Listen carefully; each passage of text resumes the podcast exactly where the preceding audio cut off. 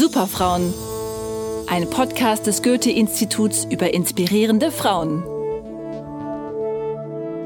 Ihr habt Lust, unsere Fragen zu beantworten, die wir während des Podcasts stellen? Einfach Pause drücken und losdiskutieren. Viel Spaß! Infos dazu findet ihr in den Show Notes. Maria Reiche, die Forscherin, die das größte Geheimnis der Wüste Perus wiederentdeckte. Maria presst den Mund und die Augen fest zusammen. Ein letztes Mal testet sie, ob das Seil auch fest genug um ihren Bauch geknotet ist. Dann gibt es einen Ruck, es wackelt und schaukelt mächtig. Und der Helikopter, auf deren Kufen sie festgebunden sitzt, außerhalb der Kabine, hebt ab. Maria spürt Wüstenstaub in ihrer Nase. Heiße Luft wirbelt herum. Hunderte winzige Steinchen prasseln gegen ihr Gesicht. Sie spürt keinen Boden mehr unter den Füßen. Sie fliegt durch die Luft. In den Händen hält sie eine riesige Fotokamera, so schwer wie ein Eimer Wasser. Und langsam traut Maria sich, die Augen zu öffnen. Unter ihr liegt der grau-gelbe Wüstenboden, gepunktet von Millionen von Steinen, die immer kleiner werden, je höher der Helikopter fliegt. Marias Herz rast. Wie ein großes Bilderbuch liegt die Pampa nun unter ihr. Viele Jahre lang hat sie nur vom Boden aus studiert. Zum ersten Mal sieht sie die Umrisse der Spinne nun von oben. Dann die des Affen und des Vogels. Figuren, die das Volk der Nazca vor ungefähr 2000 Jahren in gigantischer Größe in den Wüstenboden gezeichnet hat. Maria balanciert den Fotoapparat in den Händen und schießt ein Foto nach dem anderen. Sie fühlt sich wie der glücklichste Mensch der Welt, als sie ein paar hundert Meter über der Erde durch die warme, staubige Luft schaukelt. Es ist das Jahr 1955, als Maria ihren legendären und ziemlich gefährlichen Helikopterflug macht. An einem einsamen und extrem trockenen Flecken der Welt – an den sich damals kaum jemand freiwillig verirrt. Die Wüste Benasca in Peru liegt auf einer Hochebene, auf der es meist nur alle drei bis sieben Jahre regnet und die Sonne bei 40 Grad hinabbrennt. In dieser Einsamkeit versteckte sich über viele Jahrhunderte ein Geheimnis, das von den Einheimischen völlig vergessen worden war. Über der Wüste liegt ein Netz, aus Linien, Spiralen, Dreiecken und Figuren, die vom Nazca-Volk einst in den Boden gezeichnet wurden. Geoglyphen nennen Wissenschaftler diese Bilder. Sie sind zwischen mehreren Metern und bis zu 1,9 Kilometern lang. So groß, dass man sie oft erst erkennt, wenn man sie von hoch oben betrachtet. Welcher Schatz dort in der Wüste versteckt lag, fand erst diese eigenwillige Deutsche heraus, die 40 Jahre ihres Lebens damit verbrachte, unter der brennenden Sonne stundenlang die Linien zu vermessen, zu fegen und zu versuchen, ihre Bedeutung herauszufinden. Und schließlich sollte sie dafür sorgen, dass die ganze Welt vom faszinierenden Schatz der Nazca-Linien erfuhr. Maria Reiche, die Gringa mit dem Besen, wurde von der einheimischen Bevölkerung erst für eine Hexe gehalten. Dann begann man, ihre Arbeit zu verstehen und sie dafür zu verehren. In Peru kennt bis heute jedes Kind Marias Namen. Eine Schule, ein Flughafen wurden nach ihr benannt. In Deutschland jedoch ist sie fast unbekannt. Doch wie landete eine deutsche Frau überhaupt in der Einsamkeit der peruanischen Wüste? Damals, als Reisen in andere Kontinente noch ein großes Abenteuer waren. Fangen wir bei Marias Kindheit in Dresden an. Sie träumt schon früh davon, Forscherin zu werden. Was sie im Garten ihrer Eltern beobachtet, schreibt sie auf. Wie lange Vögel brauchen, um ihre Eier auszubrüten, wie schnell Wasser verdunstet, wenn es warm ist. Maria berechnet alles, was nur zu berechnen ist, liest stundenlang in den Büchern ihres Vaters. Ständig versucht sie ihr Wissen zu erweitern und macht ungewöhnliche Experimente. Eine Zeit lang schreibt sie alles mit der linken Hand, um ihr Gehirn zu trainieren. Nach ihrem Schulabschluss studiert sie Mathematik, Physik, Geographie und Philosophie, um Lehrerin zu werden. Aber es ist keine gute Zeit für die Menschen in Deutschland Mitte der 20er Jahre. Durch die Weltwirtschaftskrise finden viele keine Arbeit und auch Maria hat immer nur kurze Jobs an verschiedenen Schulen. Wenig später wenden sich immer mehr Deutsche Adolf Hitler zu. Seine nationalsozialistische Partei feiert erste Erfolge. Wie ein böses Omen wirkt das auf Maria. Auch sie hört sich Reden der Nazis an und ist erschrocken über die menschenfeindlichen Gedanken, die dort verbreitet werden. Europa war wie unter einer dunklen Wolke, sagt sie über diese Zeit. Ich fühle solche Sachen sehr. Wenn irgendwo ein großes Unglück passiert, dann bin ich die ganze Zeit traurig. Sie will weg. Irgendwo hin. Maria liest in der Zeitung vom deutschen Konsul in Lima, der Hauptstadt von Peru. Er braucht eine Privatlehrerin für seine zwei Kinder. 1932 verlässt Maria Deutschland mit einem Dampfschiff, um den Job anzutreten und ihr neues Leben zu beginnen. Maria hatte nie Hemmungen, etwas Neues auszuprobieren. Sie ist als junge Frau alleine aus Deutschland ausgewandert und hat sich für die spektakulären Luftaufnahmen von der Wüste Perus an einen Helikopter binden lassen. In welchen Situationen musstest du schon einmal Mut beweisen und ein Risiko eingehen, um etwas zu erreichen? 29 Jahre ist sie alt, als sie in Peru ankommt. Sie ist sofort verliebt in das Land, von dem sie so viel gelesen hat. Die jahrtausendealte Kultur, Tempel und Ruinen der Inkas. Die freundlichen, entspannten Menschen. Frauen mit ihren dicken schwarzen Zöpfen und bunten Rücken. Männer, deren Gesichter von der Sonne und vom Leben ähnlich tief gezeichnet sind wie die Berge der Anden. Von der indigenen Landbevölkerung lernt Maria die Sprache Quechua, was ihr den Kontakt zu den Menschen leicht macht. Neben ihrer Arbeit als Lehrerin reist sie herum, um das Land kennenzulernen. Und sie schwimmt jeden Tag kilometerweit im kalten Ozean. In dieser Zeit lernt sie bei einem Treffen mit Freunden den New Yorker Professor Paul Kossock kennen. Er ist in Peru unterwegs, um alte Bewässerungsanlagen der Inkas zu erforschen. In der Wüste nahe des kleinen Ortes Nazca hatte er Linien gefunden, die zu flach für Wassergräben waren. Dafür liefen sie schnurgerade und scheinbar endlos bis zum Horizont. Fasziniert hört Maria dem Professor und seinen Theorien zu.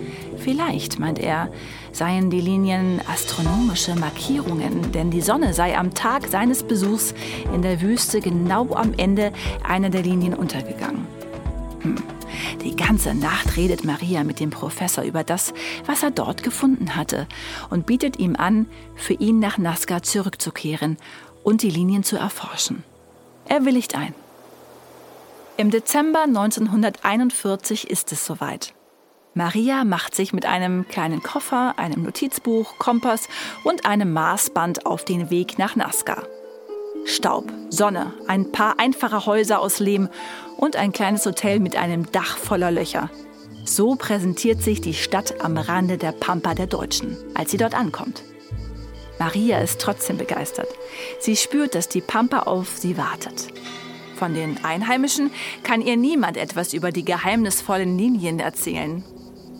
Maria erfährt, dass Seefahrer im 16. Jahrhundert die Pockenkrankheit aus Europa nach Südamerika eingeschleppt haben und ein Großteil der Menschen hier daran gestorben ist. Auch die Nachfahren des Nazca-Volkes, das einst die Linien gezeichnet hatte. Das Wissen um sie war mit ihnen ausgelöscht worden. Als Maria am ersten Morgen bei Sonnenaufgang in der Wüste steht, leuchtet sie rot und magisch. Immer wieder atmet Maria die milde Luft ein, ist erfüllt von der Weite um sie herum. Sie trägt ein Tuch auf dem Kopf zum Schutz vor der Sonne, ein leichtes Kleid und sonst nichts mit sich außer ihren Messgeräten, Weintrauben und Nüssen als Proviant. So früh am Morgen ist die Luft besonders klar und schon bald kann sie die erste Linie entdecken. Hellgelb hebt sie sich vom dunkleren Wüstenboden ab. Am Rand sind kleine und große Steine angehäuft, die zur Seite geräumt wurden. Marias Herz hüpft. Hier würde sie genau das tun können, was sie schon als Kind so liebte. Messen, notieren und berechnen. Schon bei ihrer zweiten Expedition erlebt sie eine Überraschung. Eine der Linien, der sie zu Fuß folgt, formt sich schließlich zu einer großen Rundung. Dann wieder wird sie gerade. Dann folgen immer wieder kleinere Kurven. Maria zeichnet ihre Schritte in ihrem Notizbuch auf und erkennt, ihr Weg bildet eine gigantische Spinne. So groß, dass sie sie niemals vom Boden aus hätte erkennen können. Und so perfekt gezeichnet, als hätten die Künstler dafür einst riesige Lineale und Zirkel benutzt. Je mehr Expeditionen Maria in die Pampa macht, umso mehr Figuren entdeckt sie. Einen Kolibri, einen Affen, einen Wal, einen Kondor, einen Menschen, der die Hand zum Gruß hebt und fast wie ein Astronaut aussieht. Doch was hatte das uralte Nazca-Volk damit sagen wollen?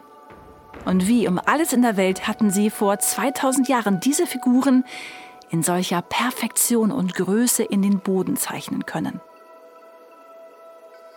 Maria ist davon überzeugt, dass das Netzwerk aus Linien einen astronomischen Kalender darstellt und die Figuren Sternenbilder von vor 2000 Jahren zeigen. Auch glaubt sie, dass die Künstler der Nazca brillante Mathematiker waren, die kleine Zeichnungen auf riesige Flächen umrechnen, vergrößern und mit Hilfe von Schnüren auf den Wüstenboden übertragen konnten. Maria hatte auch in Büchern gelesen, dass einige südamerikanische Völker schon vor hunderten Jahren primitive Heißluftballons bauen konnten, die zumindest für kurze Zeit fliegen konnten. Konnte es sein, dass bereits das Nazca-Volk diese Fähigkeit hatte und die Arbeit an den Figuren aus der Luft beaufsichtigen konnte? Maria ist klar, wie groß die Gefahr für diesen Schatz in der Wüste ist, über den die Menschen seit Jahrhunderten achtlos hinweggelaufen waren. Beim Bau einer Autobahn war die Straße direkt durch die Figur eines Leguans gebaut worden. Reifenspuren von Autos, die quer durch die Pampa fuhren, durchkreuzen ebenfalls viele Linien und Figuren. Und auch das Projekt eines Unternehmers, der große Flächen der Pampa kaufen, sie bewässern und Baumwolle darauf anbauen wollte, versetzt Maria in Alarmbereitschaft. Eigentlich will sie nur eines. Die Tausenden von Linien in Ruhe nach und nach vermessen und ihr Rätsel lösen. Doch ihre Forschung ist wie ein Wettlauf gegen die Zeit. Es musste Maria also gelingen, die Menschen auf dieses Kunstwerk in der Wüste aufmerksam zu machen, um ihnen klarzumachen, dass es geschützt werden musste. Maria, die hagere Deutsche mit den staubigen grauen Haaren, die täglich voller Energie durch die Einsamkeit der Wüste läuft, ist in der Region bald bekannt wie ein bunter Hund. Es gelingt ihr, einige peruanische Zeitungen für die Nazca-Figuren zu interessieren. Sie schreibt Artikel, hält Vorträge, sie wendet sich an Politiker und Forscher. Und tatsächlich stößt sie damit weltweit auf Interesse. Die Menschen wollen mehr wissen über die geheimnisvollen Wüstenzeichnungen. Als Maria schließlich die spektakulären Luftaufnahmen bei ihrem Helikopterflug 1955 von den Figuren macht, überschlägt sich die Presse vor Begeisterung. Und mit ihr die Theorien der Menschen, welche Bedeutung die Geoglyphen wohl hätten. Manche meinen, es wären Spielfelder der Inkas gewesen. Andere halten die Figuren wegen ihrer Größe für Botschaften des Nazca-Volkes an Aliens und die Linien für Landebahnen für UFOs. Die wachsende Bekanntheit der Zeichnungen ist für Maria Glück und Unglück zugleich. Immer mehr Menschen engagieren sich mit ihr für den Schutz. Gleichzeitig lockt das Mysterium eine große Zahl von Touristen in die Wüste, die mit ihren Autos auf der Suche nach den Figuren ihre Spuren darauf hinterlassen. Die vielen Wagenspuren auf der Pampa tun mir weh. Die Spinne ist ganz zertrampelt, schreibt Maria ihrer Schwester voller Sorge. Manche Touristen verfolgen Maria sogar zu Fuß, in der Hoffnung, mit ihr eine neue Figur zu entdecken. Maria löst dieses Problem manchmal ganz praktisch. Sie drückt ihnen Maßband und Zettel in die Hände und leitet sie an, ihr zu assistieren.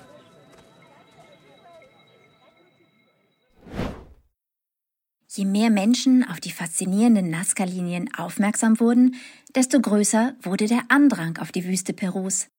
Diese wachsende Bekanntheit und der damit einhergehende Massentourismus stellen jedoch eine große Gefahr für den Wüstenschatz dar. Welche Auswirkungen hat Massentourismus auf Kultur- und Naturdenkmäler? Und welche weiteren Beispiele fallen dir ein? So viel Popularität Maria durch die Presseberichte über die Nazca-Linien bekommt, so wenig Geld bleibt ihr zum Leben übrig. Über all die Jahre wohnt sie in einer einfachen Lehmhütte in der Nähe der Pampa. Mit nichts als einem Bett, einem Schreibtisch und einem Schrank darin. Das wenige Geld, das sie durch Artikel oder Stipendien mit ihrer Arbeit verdient, steckt sie in Projekte zum Schutz der Linien. So lässt sie 1976 einen 13 Meter hohen Aussichtsturm bauen, der am Rande der Panamerikaner Autobahn aufgestellt wird. Er soll verhindern, dass die Touristen quer durch die Wüste laufen und stattdessen von oben den herrlichen Überblick auf verschiedene Figuren genießen können. Auch einen Wächter stellt Maria ein, der aufpassen soll, dass niemand durch das Gebiet fährt. Mitte der 70er Jahre passiert allerdings ein Spektakel in der Wüste, über das Maria sich freut. Der amerikanische Abenteurer Jim Woodman möchte beweisen, dass das Nazca-Volk vor 2000 Jahren tatsächlich einen Heißluftballon konstruieren konnte. Mit Material, das es damals schon gab. Woodman baut eine Gondel aus Schilfgras eines Sees in der Nähe. Als Ballonhülle nimmt er ein riesiges festes Baumwolltuch sowie die Tücher, die bei peruanischen Mumien gefunden worden waren. Am Tag, als Woodman mit seinem Kollegen Julian Nott seinen Urzeitballon besteigen und über die Nazca-Linien fliegen will, kommen Massen von Menschen, um dieses Ereignis zu feiern. Auch Maria ist unter den Zuschauern. Stundenlang dauert es, bis der Ballon über einem Feuer mit heißer Luft gefüllt ist und schließlich sanft in die Luft schwebt. Woodman und Nott in der Gondel sitzend. Ein paar Minuten fliegen sie bis zu 130 Metern hoch unter ihnen liegen die Zeichnungen in voller Schönheit. Mit diesem Flug ist bewiesen, das Nazca-Volk hätte es schaffen können. Ob sie es wirklich taten, wird wohl ein Geheimnis bleiben. Über 40 Jahre lang arbeitete Maria fast täglich auf der Pampa, entdeckt dabei immer wieder neue Figuren. Die Einsamkeit, die Hitze, alles vergisst sie, solange sie nur forschen kann. Ich spüre bei der Arbeit, nicht Hunger und Durst und älter werden, sagt sie. Aber mit über 80 Jahren ist sie schließlich fast blind, kann ihre eigenen Notizen nur noch erkennen, wenn sie sie ganz dicht vor ihren Augen hält. Auch das Laufen fällt ihr schwer. Manchmal tragen Einheimische sie huckepack durch die Wüste zu den Linien. Bis zuletzt hofft Maria, den eindeutigen Beweis für ihre Kalendertheorie zu finden. Doch jedes Mal, wenn sie denkt, ein Rätsel gelöst zu haben, tauchen mit der nächsten Figur drei neue Rätsel auf. In den 90er Jahren werden Maria sehr viele Orden verliehen. Sie wird zur Ehrenbürgerin Perus und bekommt die Ehrendoktorwürde. Doch das für sie wichtigste Ereignis passiert 1994. Nach jahrelangen Bemühungen werden die Zeichnungen von Nazca zum UNESCO-Weltkulturerbe ernannt und bekommen seitdem bessere finanzielle Mittel für ihren Schutz. Wenige Zeit später, im Juni 1998, stirbt Maria Reiche mit 95 Jahren. Adios, Maria, titeln die Zeitungen voller Freundschaft. Bis jetzt erinnern sich viele Peruaner daran, dass sie ihr monumentales Kulturgut wiederentdeckt hat.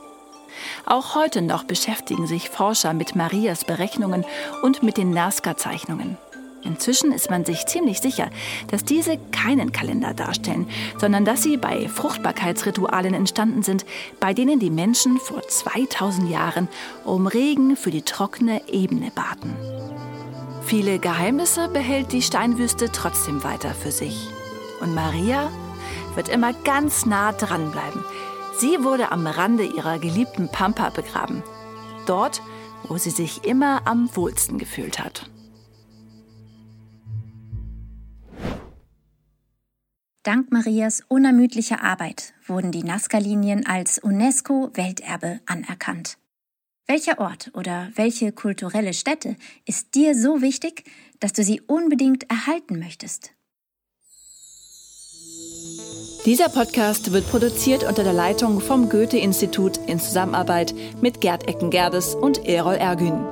Redaktionsleitung Eva Baker und Sonja Plüß. Produzentin und Sprecherin ist Sophie von Heuningen-Hühne.